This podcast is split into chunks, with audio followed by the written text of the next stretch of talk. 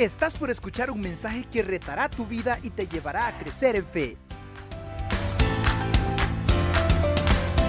Bien, eh, hermanos, amigos, familia, ah, gracias por estar acá también para ustedes que nos están siguiendo en las redes.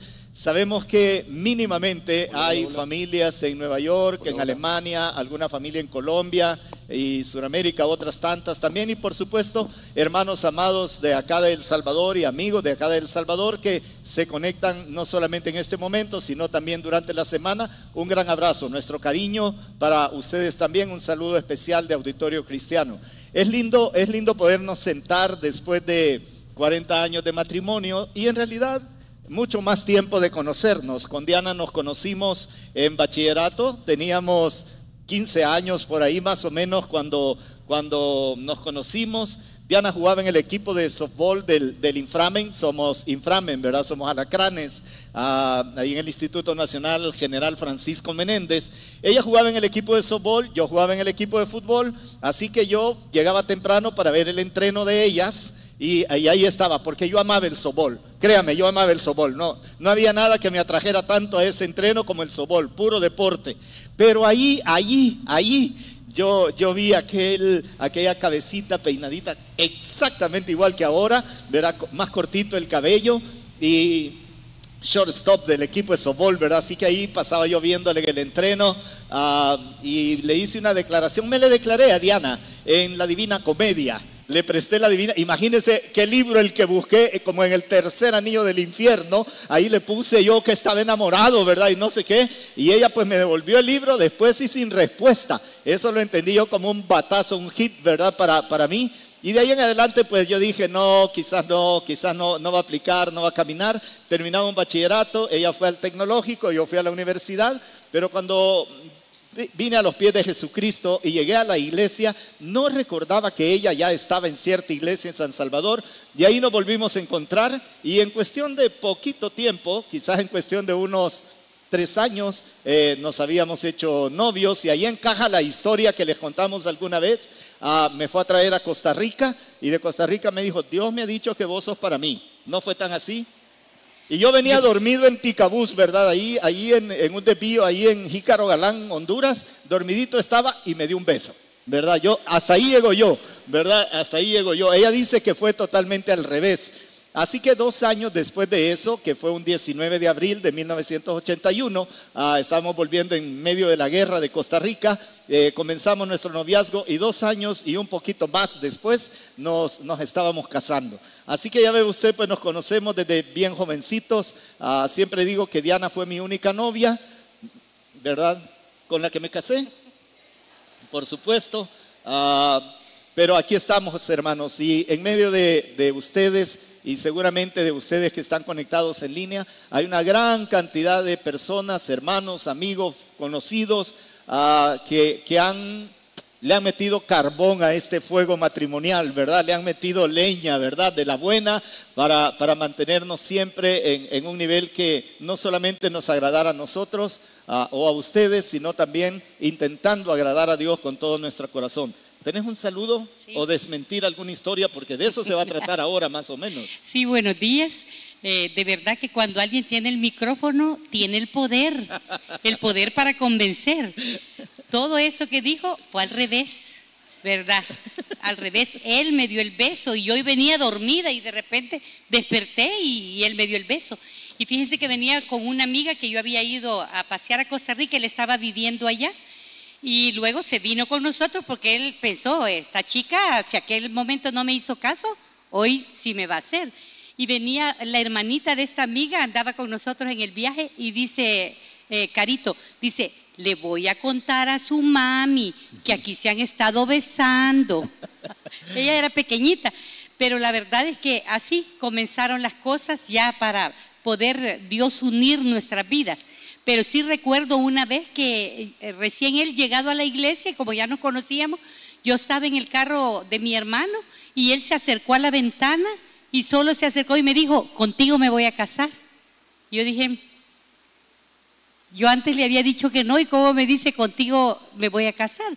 Y eh, me quedó esas palabras, pero no me imaginé que de verdad Dios había puesto quizás esa frase en su boca. Y de verdad que es excelente. Estoy feliz de estar casada contigo. Doy muchas gracias a Dios. Digo que si volviera a nacer, lo volvería a elegir a Él. Porque ha sido lo máximo en nuestra vida vivirla juntos. Sí, soy elegido, hermano, soy optado. Así como en las pensiones, así me tocó, ¿verdad? Optado, ¿verdad? Pero, pero sí, la historia es tal como Diana la cuenta. Pero en medio de estos 40 años han pasado una gran cantidad de cosas y esta mañana queremos compartir con ustedes entre historias y principios de la escritura, ah, si hacemos como un inventario que nos ha permitido ah, celebrar esta cantidad de años, aunque aquí por supuesto hay modelos, ¿verdad? Hermano Alfredo, ¿verdad? Celebraron 50 años de casados hace poco tiempo y hay, y hay otros hermanos que tienen esa cantidad de años y yo esperaría estar en la escuela de ustedes también y que coincidamos en que algunas de estas cosas que, que queremos compartirles son las que últimamente sostienen un matrimonio. Hay mucho más. Lo que no hay mucho más es tiempo. Ah, así que queremos compartir esto a nuestros 40 años. E, esa foto es atrevida, esa foto que está en la pantalla es bien atrevida. Me tomó como tres días volverme a enderezar, ¿verdad? Porque a esas alturas levantar la pierna puedo, pero volverla a bajar este, estuvo como difícil, pasé ahí todo doliente, pero que está chiva la foto, está, está bien bonita. 40 años súper entretenidos y, queremos pues compartir, como les he mencionado, algunas cosas que para nosotros han sido muy importantes. La, la primera de ellas es que, y quizás estas cosas uno las termina de ver más adelante, tal vez no en el principio, aunque esta tiene que ver con los principios. Durante estos 40 años y antes, decidimos mantenernos siempre bajo la sombra de nuestro Padre, bajo la sombra del Altísimo. Eh, no, no es como que una decisión o que platicamos un día y dijimos vamos a hacer algunas cosas en particular, pero una de las cosas más bonitas que experimentamos siempre y que ha llenado nuestro corazón y matrimonialmente súper importante es que siempre estuvimos muy agradecidos con la gracia de Dios sobre nosotros, con la salvación que habíamos recibido, para mí, para Diana, conocer a Jesús como nuestro Salvador personal, saber que Él había perdonado nuestros pecados, saber que Él nos llenaba de su Espíritu Santo, que teníamos la gracia de Él a nuestra disposición, que la eternidad estaba ah, resuelta, que yo no tenía que llegar a la eternidad, ni Diana tampoco, y en aquel momento ni nuestros hijos no teníamos por qué llegar al momento de la eternidad sin saber qué iba a acontecer. Eso hacía que nos bajo la gracia, bajo el amor, bajo el cuidado, bajo la salvación de nuestro Señor Jesucristo. Eso nos ayudó a, una segunda cosa que, creo yo que esto sí lo hablamos más de una vez y creo que Diana va a compartir algo. Ah, tememos a Dios. Hermanos amados, matrimonios que están acá presentes, ah, por favor nunca olviden el temor de Dios. Para empezar, la Biblia dice que es la esencia de la sabiduría para la vida en general, pero también la certeza de que el omnipresente, el omnisciente, el que todo lo sabe, el que está donde quiera que esté, el, que es eterno y además es el todopoderoso, ah, está delante de nosotros cada segundo de nuestra vida, era una manera de percibir ese estar bajo su sombra. A veces uno olvida que Dios está presente. Y por eso es que en el matrimonio de repente uno tiene un agarrón, dice cosas que uno luego expresa y, y, dice esta es que no lo quise decir, es que si hubiera tenido la conciencia de que mi Dios estaba presente, definitivamente no lo habría dicho o no lo habría hecho. E, este tema del temor de Dios nos damos cuenta en el paso de los años que a pesar de un montón de circunstancias, dificultades, ah, conflictos, ah, malos entendidos, todo lo que usted quiera, este es un punto clave. Para los más jóvenes que están ahora acá, deben aferrarse a lo que dice la palabra de Dios y también los mayores. En ese aferrarnos a la palabra de Dios, para nosotros fue ah, ah, clave, ¿verdad? A mí siempre me ha dado mucho gusto ver el estado de la Biblia de Diana, ¿verdad? O el estado de la Biblia mía, siempre con notitas escrito, tratando de buscar ahí. Y todo esto ha constituido para nosotros el hecho de estar en la presencia o bajo la sombra del Altísimo. Por favor, nunca descuiden ese hecho de permanecer en el Señor. E, es muy fácil perderse de, de Él, de su palabra, o perderse de su voz, de la, de la sensibilidad al espíritu, he experimentado personalmente esos momentos de, si no de apatía, por lo menos de, de no interés en las cosas de Dios. Yo les digo que para nosotros ha sido muy importante y tal vez donde voy a dejar que Diana comparta alguna historia, a dejarle el tiempo más bien, ah, tomamos decisiones como estar comprometidos con Dios, pero haciendo su voluntad. Ahí en la pantalla va a aparecer una cita que usted la puede confirmar. En la segunda carta de Pablo a los Corintios dice, ya sea que estemos ausentes hablando de la muerte o presentes hablamos de la vida, siempre procuramos agradar a Dios. Nos equivocamos, nos equivocamos en ese camino, pero sabemos que la integridad no, no, significa que no cometemos errores, solo significa que cuando los cometemos debemos tener la sensibilidad, la, la delicadeza para venir delante del Señor y decirte, Señor, en esto no te hemos agradado. Pero si algo ha sostenido nuestro matrimonio estos 40 años, ha sido esa necesidad ah, impuesta quizá por el Espíritu de Dios, pero autoimpuesta por nosotros de agradar a Dios. Cuando el ministerio aparece en nuestras vidas, esta palabra de Primera Tesalonicenses 2.4 dice, hablamos porque Dios nos aprobó y nos confió el Evangelio. No buscamos agradar a los hombres, sino a Dios, que es quien examina nuestro corazón. El permanecer bajo la sombra del Altísimo es quizás de las cosas, hermanos, amigos, familia, ah, que va a sostener los matrimonios en el nivel donde deben estar. Y más adelante voy a hablar un poquito del pacto y donde Dios tiene la libertad de actuar.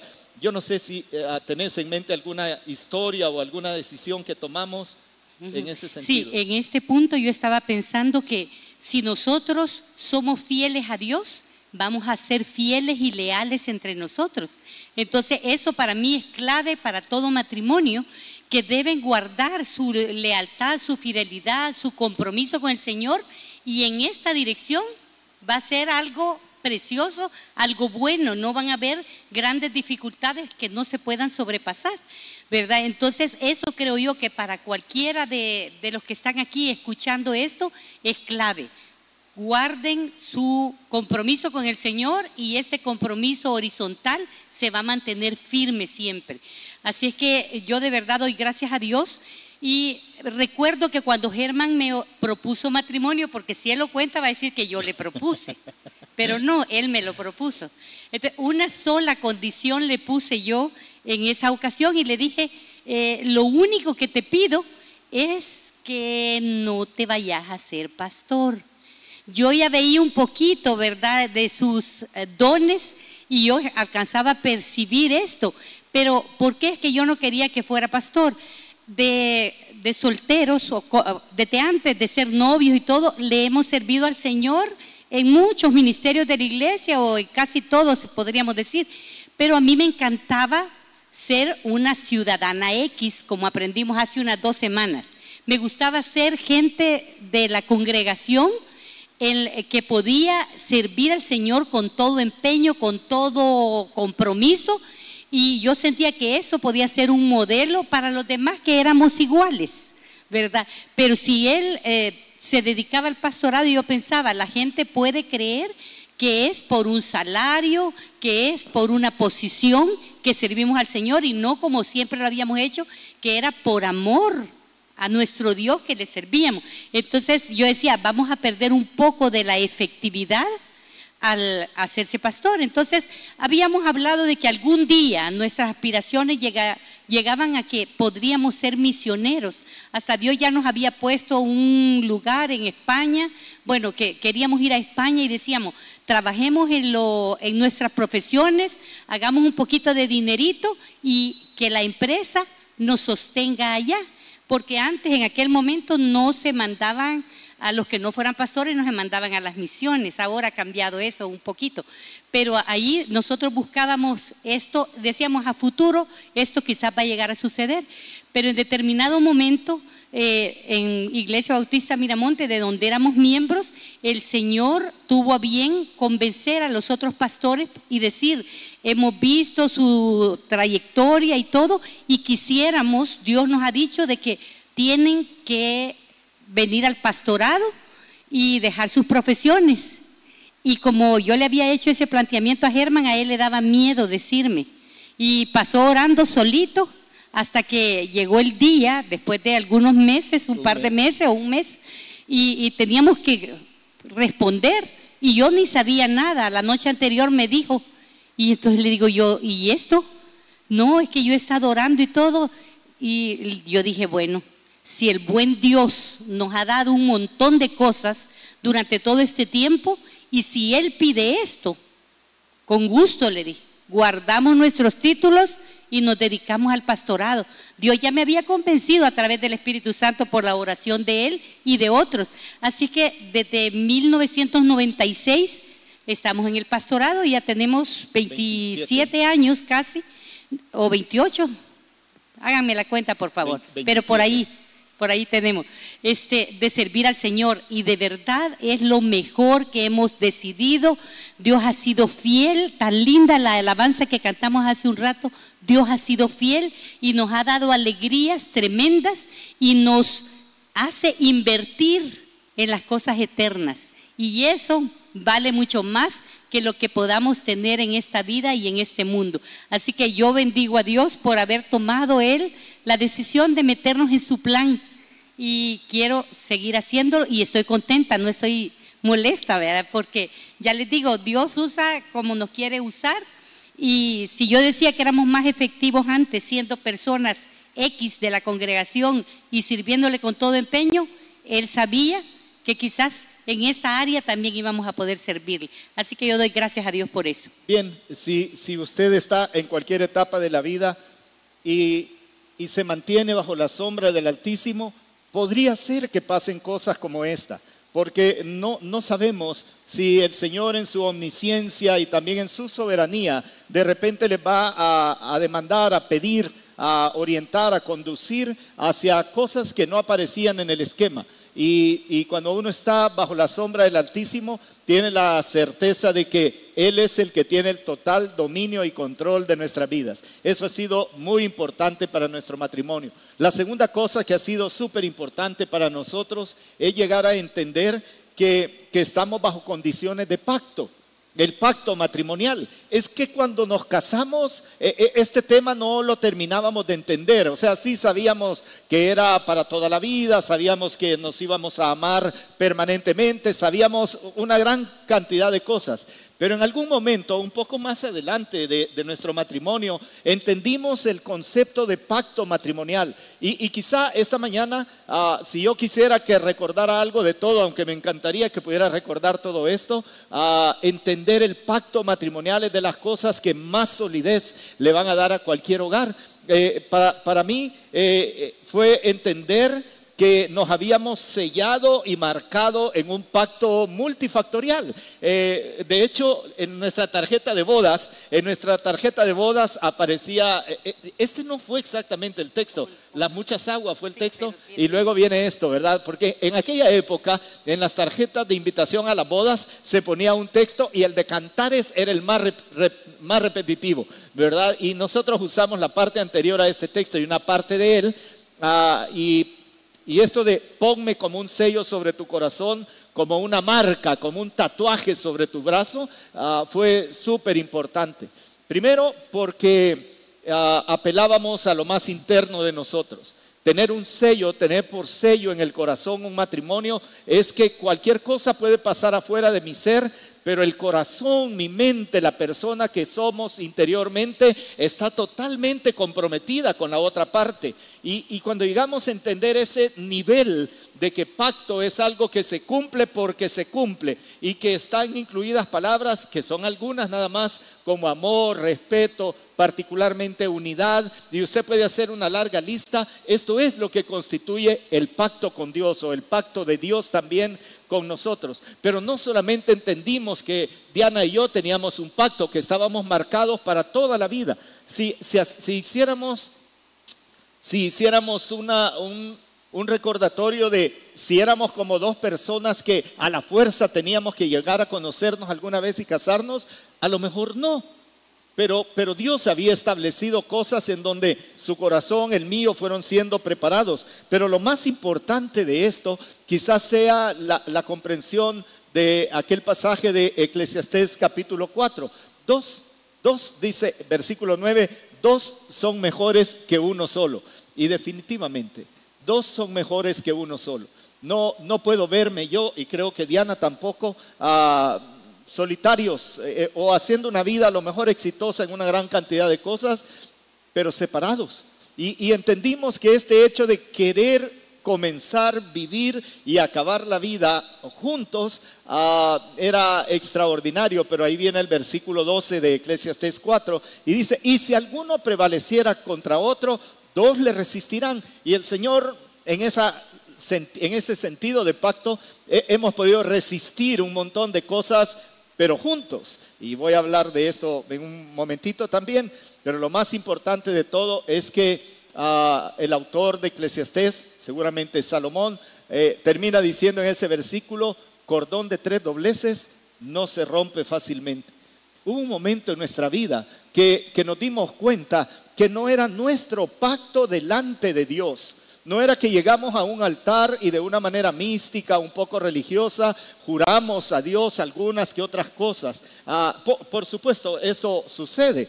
Pero ¿sabe qué es lo más importante de entendernos como parte de un pacto? Que Dios estaba haciendo un pacto con nosotros. O sea, no solo era el pacto entre nosotros dos o entre nosotros y Dios. Y Dios por allá lejano, sin que Germán y Diana le interesaran absolutamente nada o solamente que ah, otros que se casan ya está. No, queridos. Entender el matrimonio como un pacto implica que, que Dios es parte del pacto que, Dios toma interés y participa. Y ahí es donde toda decisión que tomemos como matrimonio no solamente tiene que ver con nosotros, ah, tiene que ver con, hey, y el socio número uno de nuestro pacto, ¿qué opina? Señor, ¿qué opinas de esto? Señor, no hayamos que hacer en esto. Señor, bendecinos en esto. Y, y, no es lo mismo que el Dios altísimo desde la lejanía de la eternidad, ah, etcétera, los términos que usted quiera, oye las oraciones de todos. En el caso del matrimonio cristiano, Dios es parte de ese pacto y entender a Dios como parte de nuestro pacto marcó una diferencia tremenda porque no tenemos temor, hermanos. En, todo lo que contesta, nos duela o no nos duela, nos haga sonreír o nos haga llorar, sabemos que nuestro socio número uno, nuestro Dios altísimo, está presente. Así que pueden pasar cualquier cantidad de cosas y tenemos la certeza de que Dios ha pactado con nosotros. Ah, por favor, ah, hay, que llevar el matrimonio más allá del nivel de, lo que uno promete delante de un abogado, delante de un alcalde, delante de, un capitán de un barco, de un diplomático ah, o dentro de un padre, un cura, un, pastor, lo que sea. E, esa es apenas una parte del pacto. Lo más importante de nuestro pacto y que nos ha sostenido es entender que Dios ha tenido cuidado y está presente y forma pacto también con nosotros. De ahí el término cordón de tres dobleces. Dios es un hilo, Diana es otro hilo, su servidor es el otro hilo y estamos unidos en una trenza, en una trenza que es muy difícil de reventar. Así que esto es clave también para los 40 años. Y, no sé, no sé. Sí, yo estaba pensando que dentro del pacto se establecen algunas cosas. Nosotros establecimos desde el principio siempre vamos a andar juntos. Así nos cuidamos al uno al otro. ¿verdad? Como profesionales de la construcción, yo soy arquitecta y la ingeniero civil, y trabajábamos en eso, el hecho de que cada uno anduviera, fíjense que a veces yo tenía que recoger eh, al maestro de obra o los obreros, y yo siempre ponía cosas en el asiento de adelante y le decía, pueden subirse allá atrás, ¿verdad? Porque dentro de nuestro código dijimos, no vamos a echarle jalón a ninguno de Sexo opuesto. Sexo opuesto, ¿verdad? Ahora es bien confuso eso, pero en aquel entonces este, lo establecimos así, ¿verdad? Y entonces decidimos siempre estar juntos. Entonces, si él iba de viaje, allí iba yo, ¿verdad? Y hasta hoy. Entonces, eh, estaba pensando que antes era más fácil porque nosotros eh, teníamos ingresos particulares. Ahora que los ingresos de la, de la iglesia, cuando nos invitan a otro país, casi siempre le pagan a él su boleto. Pero siempre hacemos el esfuerzo de que mi boleto lo pagamos nosotros, pero vamos, solo hay una iglesia que siempre nos paga a los dos. Así que ahí vamos seguido, ¿verdad? Pero la verdad es que es necesario que nos cuidemos el uno al otro, ¿verdad? Uno es vallado del otro, le hace cerco, le hace protección y eso nos ha servido muchísimo. Háganlo ustedes.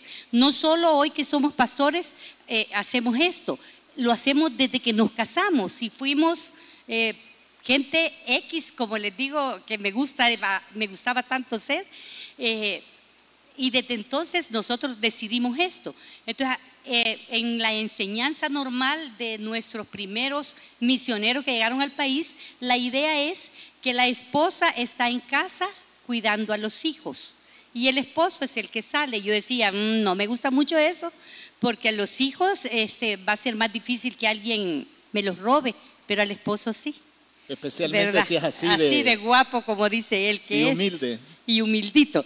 Pero la verdad es que sí, ha sido buenísimo, ha sido una cosa excelente. Alguien una vez me dijo, este, pero tus niños cuando tú salís con Germán se quedan aquí y necesitan de mamá. Y yo decía, tienen a los abuelos. Mis papás se iban a la casa a cuidarnos los niños y nos íbamos por una semana, por dos semanas y estaban en brazos seguros.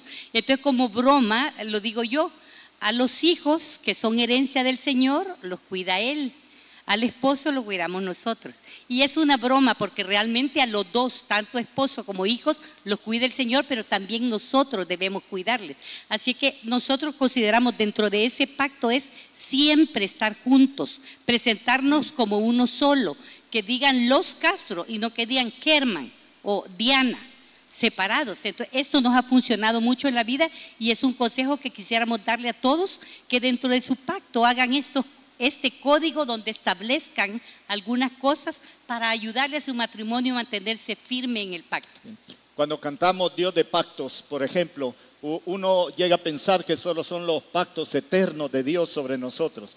Pero a todos los matrimonios queremos compartirle y a los que están como novios o pensando que algún día se van a casar, queremos decirle que el grandioso Dios de pactos eternos, de esos pactos que no se rompen nunca, celebra un pacto exactamente igual con cada matrimonio que decide hacer un pacto con Dios. Cuando celebramos bodas, Toda la ceremonia es, algo importado, yo lo sé. Ah, nuestras bodas no son ni siquiera totalmente bíblicas en el sentido de lo que se hacía en la antigüedad, son de la Edad Media, son, son del, del Renacimiento, la novia de blanco, el novio de traje, la novia entra después del novio. Bíblico, bíblico no es. Y llegamos a la conclusión de que de todas las ceremonias que se hacen en una boda, lo más importante, hay dos cosas que son súper importantes. Es cuando el novio y la novia celebran su pacto con Dios y Dios con ellos. Y la segunda parte de la ceremonia importante es cuando invocamos al Dios Altísimo para sellar el brazo y el corazón de la pareja que se casa también.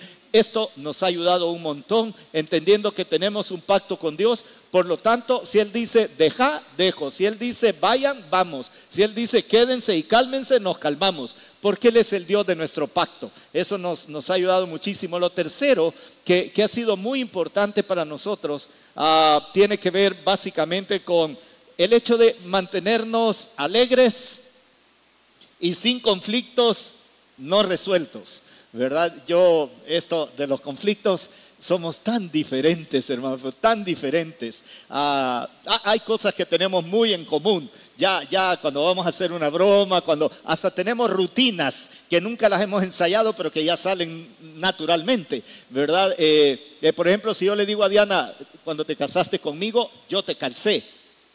Yo te calcé. Puse el micrófono. Perdón, le digo, de zapatos más sencillos porque yo usaba zapatos más finos. Él me calzó, dice. Ajá, entonces ah, estas cosas son como una rutina, ¿verdad? Pero, pero en realidad en la intimidad, en las cosas delicadas de la vida, hemos tratado de mantenernos libres de conflictos. Ah, e, e, esto tiene que ver con esta porción tan bonita de la escritura Pablo lo escribe, yo creo que del corazón, pero Pablo en Efesios 4:26 dije, miren, enójense. Él, escribe y dice, si quieren, enójense, va a ser imposible que, no pasen por algún enojo en particular, pero no pequen. Y, quizás aquí ha estado muchísimo la diferencia. Ah, podemos enojarnos, discutir un tema, uh, empurrarnos, todo lo que usted quiera, ¿verdad? Todo lo que usted quiera. Pero pero no podemos llegar al nivel de pecar. Ya estar enojados es una cosa delicada, eh, pero yo siempre digo, hasta el Señor Jesucristo se enojó alguna vez, ¿verdad? Y tiene derecho Diana, y le doy muchos motivos para que se enoje en realidad. Ah, pero, pero la frase clave para nosotros fue, pero no pequen. No, no tengo por qué ultrajarla, no tiene por qué ultrajarme, no tengo por qué pisotear su dignidad, no tengo por qué tenerla de menos o ella a mí tenerme de menos, no, no tengo por qué hacer cosas que tratarían de herirla o dañarla permanentemente, usar del sarcasmo y de palabras de esta naturaleza que dejan huellas, a veces más profundas que un golpe físico, y mucho menos tener que recurrir a una cosa como eso. Eh, este, este hecho de de no dar lugar al diablo, porque el diablo rapidito, rapidito mete su cuña y comienza a separar los matrimonios. En algún momento también ah, empezamos a practicar este hecho de, hey, mantengámonos sin conflictos no resueltos. Siempre tenemos razones por las que discutimos, ¿verdad? Y ah, hemos estado juntos en proyectos, particularmente de construcción, y hay cosas en las que un arquitecta y un ingeniero nunca vamos a estar de acuerdo, nunca, pero nunca. Ah, si usted está pensando que alguien le diseñe una casa, haga que se la diseñe un arquitecto, porque los ingenieros tenemos muy mal gusto. Pero si quiere que la casa resista y se quede bien paradita, pase lo que pase, ah, pues entonces hable con el ingeniero, ¿verdad? Pero entonces imagínense esas discusiones, ¿verdad? Aquí qué color rosado, ¿cómo le va a dar rosado a esta pared, ¿verdad? Rosado no me gusta. Y, y de verdad, hermanos, me opuse al color rosado. ¿Y sabe de qué color quedó pintada nuestra habitación? Sí, de rosado, exactamente, ¿verdad? De rosado. Y cada vez que me iba a acostar yo sentía en mi espalda un color, ah, pues este tipo de discusiones, ¿verdad? Y ah, muy poco relacionado con la crianza de los hijos, pero, pero siempre había la intención de no dejar absolutamente nada resuelto. Y luego el tema del buen humor, es que de la nada, de la nada salen frases... Ah, bayuncadas, ¿verdad? Alegría. Eh, esta Diana tiene, eh, es muy, ah, no sé, ¿verdad? Eh, siempre tiene algo que, con lo que sale y a veces estamos con los hijos, ¿verdad? Estamos comiendo y, dice algo y nos genera mucha risa, ¿verdad? Y solo la volvemos a ver así como, ¿de dónde salió esto? Y, nos divertimos un montón ah, cuando hacemos los largos viajes ah, para ir a predicar a otro lado, de verdad. Yo con tal que ella no se aburra, eh, le, voy contando cosas en todo el camino y de verdad la libro del aburrimiento, la, libro del, aburrimiento para que no piense mal. Y, ahí vamos divirtiéndonos, contando historias y, de repente viene esta, esta particularidad. Comienzan a venir historias de momentos muy difíciles en la vida, pero hermanos, de verdad, muy difíciles en la vida. Quizás uno de ellos que todavía tengo consecuencias, ¿Va a creer que no me quisieron dar la visa cuando fui a la entrevista y me retuvieron ahí como un mes y medio hasta que presenté todo el sumario del juicio que tuvimos allá por el accidente hace siete años? Ah, pues ese accidente fue un chiste años después, ah, porque esta Diana que casi no habla inglés, eh, pues casi que lo hablamos igual, eh, pero ella estaba clavada en que le devolvieran su bolsa. My bag, my bag, my bag. Era lo único que podía decir. My bag, passport, passport, money, money, money, decía, ¿verdad? Y, y, esas palabras fueron suficientes para que los alemanes que iban detrás de nosotros le entendieran. Entonces cuando nos recordamos ahora, ella con la, con la, con la cadera fracturada, un brazo fracturado, golpes aquí en la frente, yo trabado en el timón, así todo pálido, cherche, ni me podía desprender de ahí, y ella andaba casi que arrastrándose buscando su, su, su, bag, su famoso bag, ¿verdad? Ah, pues estas cosas que en aquel momento ah, nos hicieron llorar, con el paso del tiempo nos divertimos un montón, pero ¿sabe por qué? Porque Diana tiene una particularidad, eh, que está descrita en el libro de Proverbios y lo puse como una versión combinada de varias versiones. Y dice Proverbios 31, 25, fortaleza y honor son su vestidura. Afronta segura el porvenir y en el día postrero reirá. Y eso ha sido una realidad. Por eso siempre ah, e, el buen humor es como una característica en el hogar ah, y nos ha hecho pasar momentos muy alegres. Sí. Yo estaba pensando que quería compartir con ustedes que a veces se dan en familia, ¿verdad? Situaciones difíciles de los conflictos que Germán dice. Y yo conozco una familia donde papá y mamá a veces se enojaban. Eh, las primeras veces se alcanzaba a ver como una semana, después se enojaron como un mes y así varios, varias situaciones hasta que un tiempo se enojaron dos años. Y los hijos que estábamos ahí, ya se imaginarán, me da no sé qué hablar así de mis papás, ¿verdad? Pero hubo un tiempo muy difícil, unos años difíciles con ellos que entonces no eran creyentes, ¿verdad? No, eran, no tenían a Dios en, su, en su corazón fielmente. Entonces, eh, esa vez que ya dos años de estar oyendo y, y nosotros sentados a la mesa y decía mi papá, decirle a la vieja que quiero, o a tu nana, decirle que quiero sal. Y nosotros veíamos la sal ahí y se le íbamos a dar. No, que ella me la dé. Y decirle al viejo que aquí está la sal. Entonces yo dije, no, esto no puede suceder. En mi vida yo voy a cambiar esto, ¿verdad? Y de verdad yo dije, me prometí, eso de soltera, de jovencita, dije, en mi matrimonio no van a darse estos lapsos largos bajo un conflicto y que cada vez va sumando como una montaña y es más difícil regresar cuando dejamos tiempo sin resolver. Entonces yo dije, esto no va a suceder en mi matrimonio. Entonces, cuando yo les hablaba de código que debe haber en el pacto, todos esos detalles se hablan, ¿verdad? Y se dicen, esto no lo vamos a hacer nosotros. Entonces, al principio me costaba porque yo decía, si el que se portó mal en este momento, el que quizás no me respondió tan bien fue Germán. Pero yo dije, a mí no me importa, yo, yo le voy a pedir perdón. Y cabal, funcionaba. Inmediatamente me decía, papá, bien, perdóname a mí. Y yo en mis adentros decía, a él sí debo perdonarlo, pero yo no le he hecho nada. Pero bueno, esto, esto funciona. Funciona. Esto funciona. Así que es bonito tomar ese tipo de, de decisiones, ¿verdad? Entonces funcionó para nosotros. Mi papá después llegó mi papá a conocer al Señor y fue un hombre totalmente transformado. ¿Verdad? Y aquí los hermanos en la iglesia, porque aquí recibió al Señor el primer año que nosotros venimos a, auditorio y, de verdad, una transformación enorme. Pero vivimos tiempos muy lindos también. Solo ese periodo que les digo que fue de mucho conflicto entre ellos, sí nos daba esa situación a mí y a mis hermanos. En cuanto a lo del humor, de verdad que es algo que nosotros decimos, vale la pena que en medio de las situaciones difíciles nos riamos siempre sabemos que Dios nos va a resolver. Él tiene el control de todo y Él es soberano y nos remontamos a lo pasado. Si antes Dios nos sacó de esta situación, ahora lo va a volver a hacer.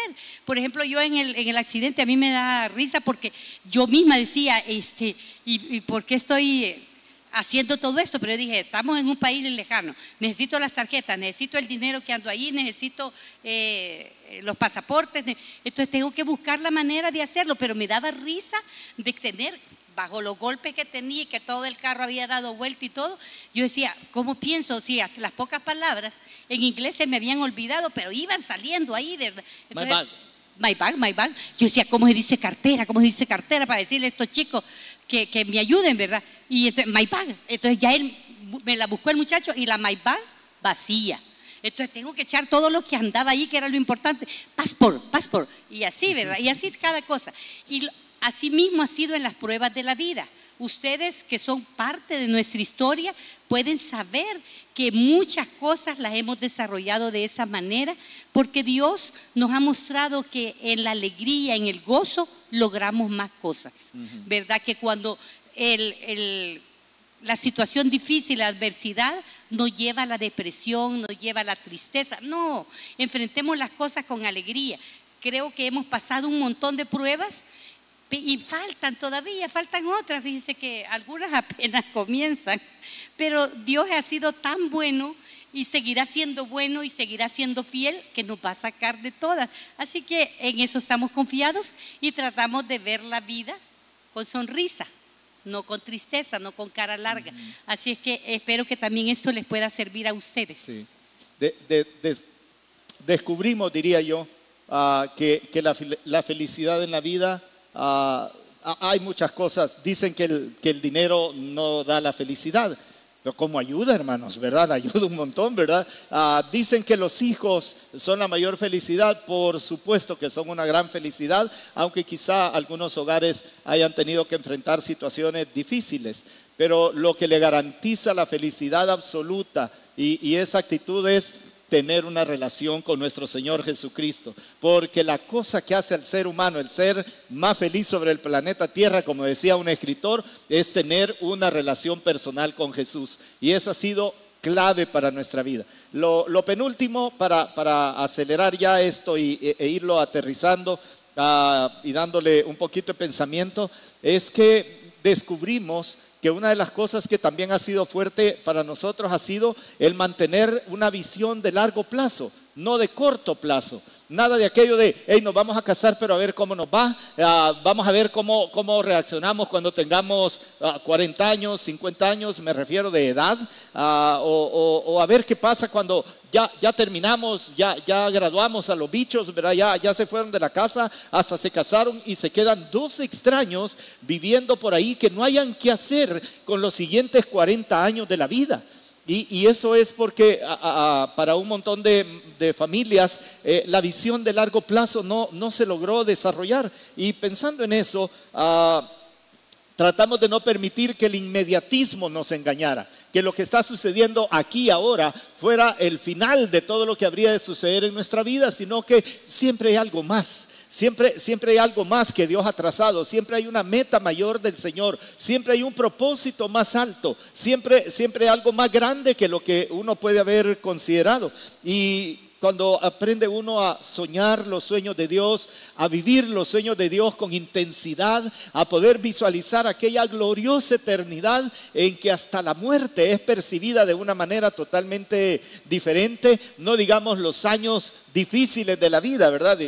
Más saludables que hace 20 años no estamos, ¿verdad? Estamos un poco más desgastaditos orgánicamente, ¿verdad? Porque exteriormente todavía más o menos, ¿verdad? Pero el chasis más o menos, el motor y las válvulas y todo lo demás, a saber cómo anda, ¿verdad? El manifold se arruina bien rápido, ¿verdad? Y todo esa, este, el escape, ¿verdad? Todo, todo se arruina, hermanos, de verdad, todo se arruina. Y, pero interiormente aprendimos y Pablo lo pone en Colosenses capítulo 3 y dice, ya que han resucitado con Cristo, lo está dando por hecho. Diana y yo resucitamos con Cristo en el momento en que creímos en Él, luego fuimos bautizados, resucitamos a una vida nueva totalmente. Dice, busquen las cosas de arriba y miren familias, matrimonios, esto es súper importante. No, no es solo el horizonte, el horizonte, por favor, trabajen, emprendan, ah, como le escribió Jeremías a los cautivos, ¿verdad? Ah, compren campos, construyan casas, planten vides, tengan hijos. Así les dice, iban para estar en cautiverio. Ah, todo eso está bien, pero tiene que haber algo más en la vida, porque si no, uno se golpea demasiado con todas las cosas que no logró, que no logró completamente o que simplemente se quedaron como un anhelo, como algo que yo hubiera querido que pasara. Pero las cosas de lo alto, cuando Dios les da un propósito mayor en la vida, algo que está más arriba de lo que acabo de ver, Dios siempre se encarga de que eso se cumpla porque se cumple. Así que estas grandes metas de la vida, estas grandes expectativas, dice, dice Pablo, busquen. No, ni siquiera es que están allí, vean de lejos. Eh, dice en otra parte que hay que ver de lejos la eternidad, pero dice él, busquen las cosas de arriba. E, eso da la impresión de que las cosas de arriba están presentes aquí ahora y, matrimonios eh, traten de, poner un poco de enfoque, bien, cuáles son las cosas de arriba. Y, a mí me encanta verlos aquí congregados, reunidos, eso es parte de las cosas de ahora. ojalá sirviendo al Señor, es parte de las cosas de ahora. Ojalá teniendo un plan, ¿qué van a hacer cuando tengan 50 ah, años, 60 años, 75 años? Ah, ¿Cuál va a ser su, su rol? ¿verdad? Yo estoy pensando cómo va a ser nuestra participación en la boda de nuestros nietos, ¿verdad? Si le faltan como a la mayor le faltan como 20 años para que a lo mejor eh, piensen casarse. Por mí debería casarse antes para no venir en silla de ruedas, ¿verdad? Pero, pero, vamos pensando, ¿y cómo va a ser el hogar de ellos? ¿Y con quién se van a casar? ¿Y a dónde los vamos a conducir? ¿Cómo lo veo a ustedes, hermanos? ¿Cómo veo a la iglesia? Tenemos planes de largo plazo con la iglesia también, tratando de visualizar qué es lo mejor para la iglesia, incluyendo el momento en que tengamos que salir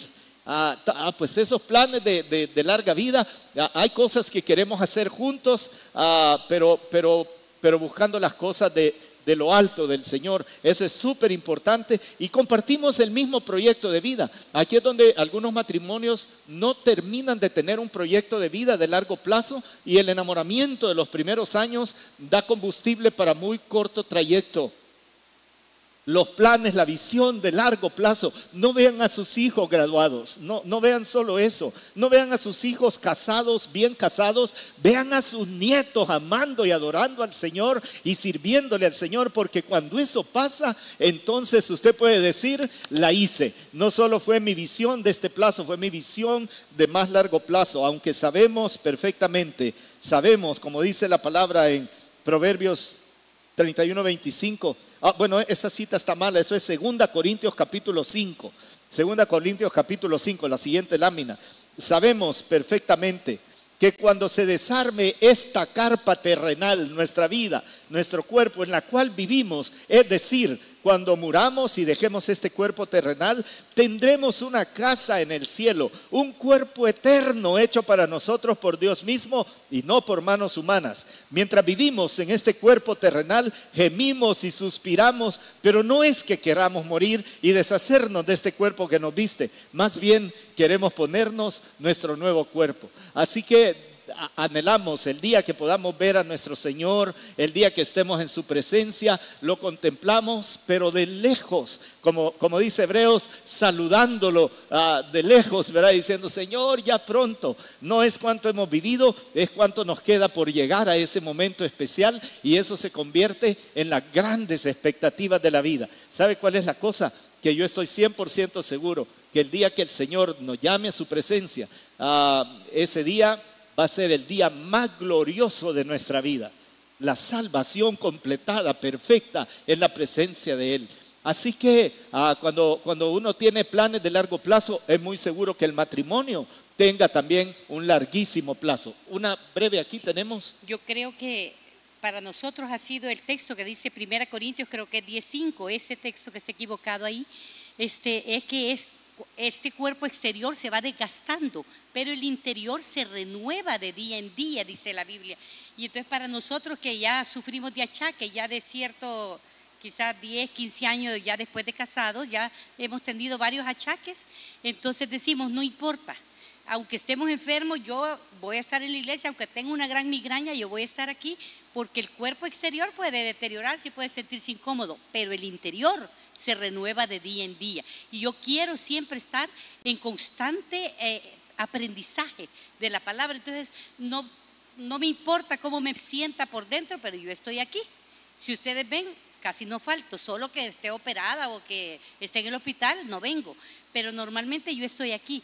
Y ese ha sido una característica que nosotros decidimos. No le vamos a hacer tanto rollo a que estamos enfermos y eso, no démosle. Y que hasta nuestro último aliento de vida estemos con el empuje que, que, Dios nos ha permitido tener, ¿verdad? Y nosotros hablamos que quisiéramos que nos pusieran en la lápida cuando murieran. Oigan hijos, ustedes que están por ahí, y quisiéramos que nos pusieran, vivió, vivió, papi o mami vivió apasionadamente por su Señor y por la gente. Eso quisiéramos que nos, que nos pusieran, no como mi mamá le decía a mi papá, le decía, a ti te voy a poner, aquí yaces y haces bien, tú descansas y yo también. Eso no lo quiero porque a mí me va a hacer falta si, si yo me quedo aquí y él se va. Entonces, eso queremos nosotros, que Dios de verdad sienta que nuestra vida está para servirle a Él y para dedicarlo por entero a Él. Así es que espero que Dios nos mantenga todavía un poquito mejor que nos vaya recuperando en todos los achaques para que podamos seguir sirviéndole como, como Él quiere y como Él se lo merece. No sé si va a recordar los versículos, pero si quiere esa lápida, con gusto se la compartimos, ¿verdad? Aquí haces y haces bien, tú descansas y yo, también, ¿verdad? Así que esa puede, puede, puede usarla. Y teníamos otra, ¿verdad? Vivieron intensamente para el Señor, porque siempre bromeamos con este tema, pero de repente a lo mejor nos gustaría, ¿verdad? como dijo el hermano José Alfredo Jiménez, ¿verdad? Que los mayores los han de conocer. ¿Quiénes conocen a José Alfredo Jiménez?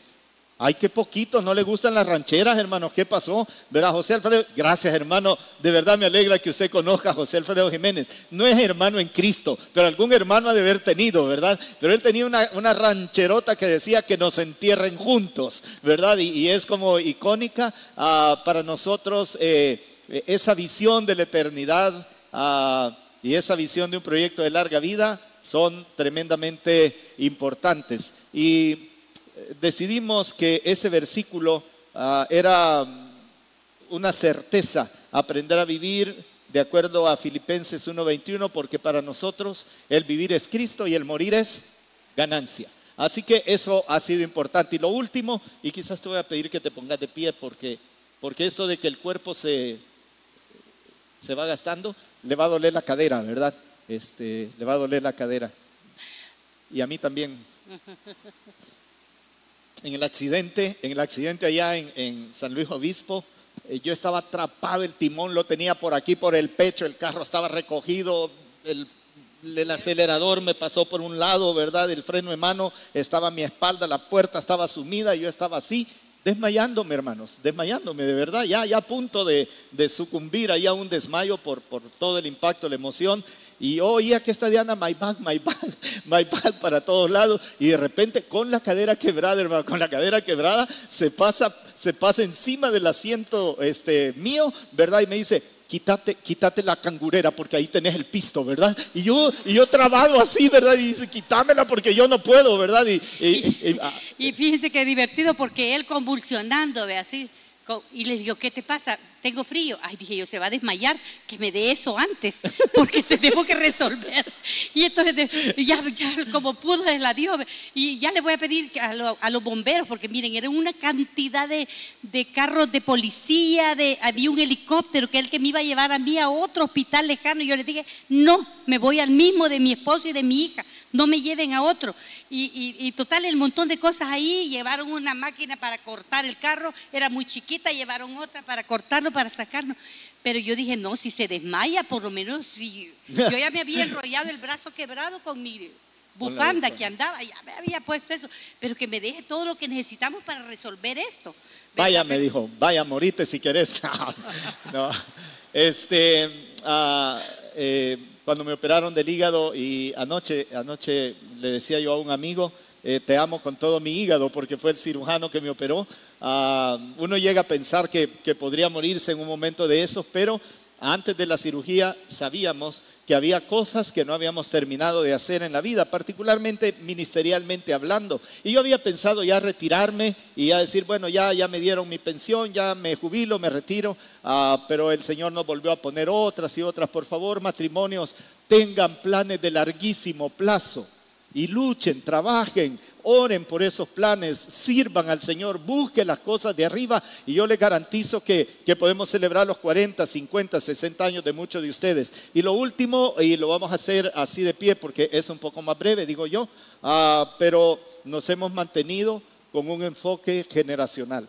Yo sé que no ha sido como muy romántico todo lo que les hemos dicho, pero todo esto ha estado bañado de un amor profundo, ¿verdad? No, no queremos que se rompa nuestra unidad. Ah, antes que estar eh, ah, de acuerdo con una persona, ah, vamos a estar de acuerdo entre nosotros dos, etcétera. Todo eso ha sido lindo, la pasamos bien en los conflictos, las reconciliaciones, hermanos, las reconciliaciones, eso, eso es maravilloso, por eso le doy problemas, ¿verdad? Para que frecuentemente nos reconciliemos. Ah, la visión de largo plazo, pero la visión generacional. En esta lámina que, que van a poner los chicos ahora, ah, nosotros lo que vemos es una familia de discípulos fieles de Cristo, discípulos fieles de Cristo hasta su venida.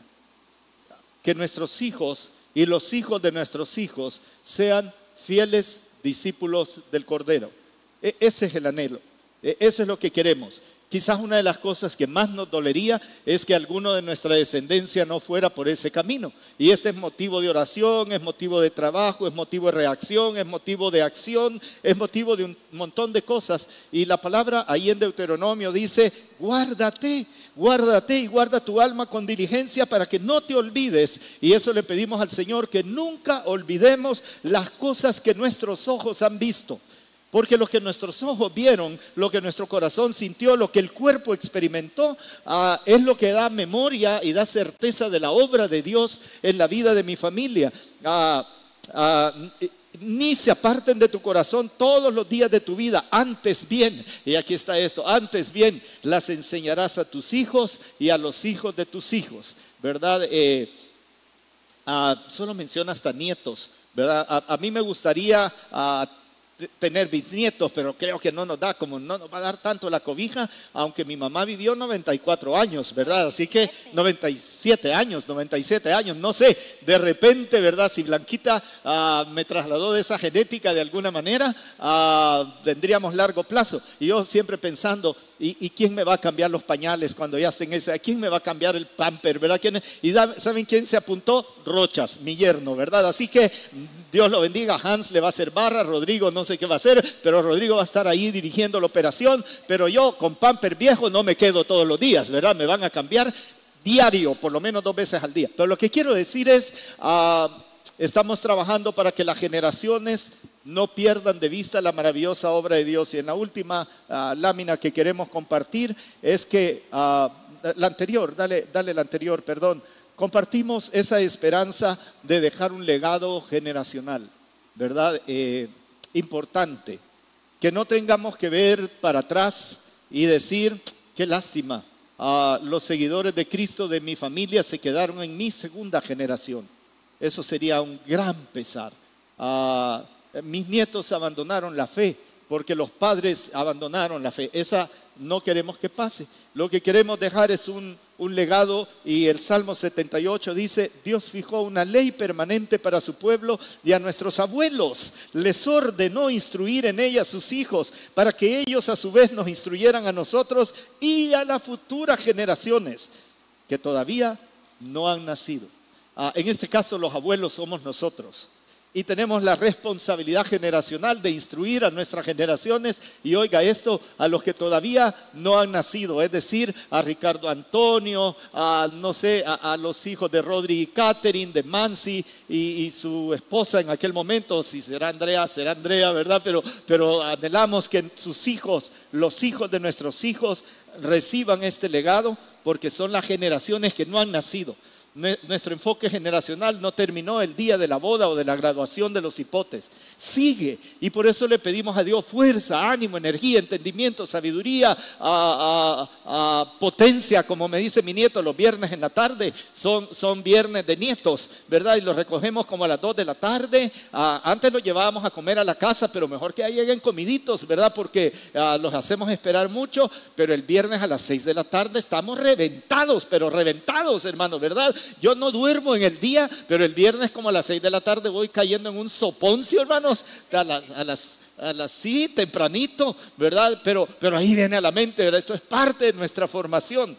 la potencia, abuelo, me dice cuando lo llevo al parque, ¿verdad? Mm, dame potencia mil, me dice potencia cero, nieto, le digo potencia cero, pastor, mil, dame un millón, dame potencia. Ahí sí saben contar, ahí sí saben contar, ¿verdad? No, no piden poquito y, hacemos un, derroche ah, físico, afectivo, espiritual, en oración, ah, tratando de modelarle a, nuestros nietos. El sábado pasado nos invitaron para estar con una iglesia ahí en San Miguel, en Ciudad Pacífica, y, y, nos llevamos a su primer viaje misionero, así le pusimos, el primer viaje misionero de nuestra nieta con nosotros, ¿verdad? Se fue en la agenda del pastor, predicaciones, ella su clase de escuela dominical, a jugar con los niños de, la iglesia, observando que no todas las iglesias son así, sintiendo el delicioso calor de San Miguel, comiendo lo que le ponían de comida de, Oriente en algunas ocasiones y, la experiencia de, que sabe que el abuelo está predicando, que la abuela está ahí,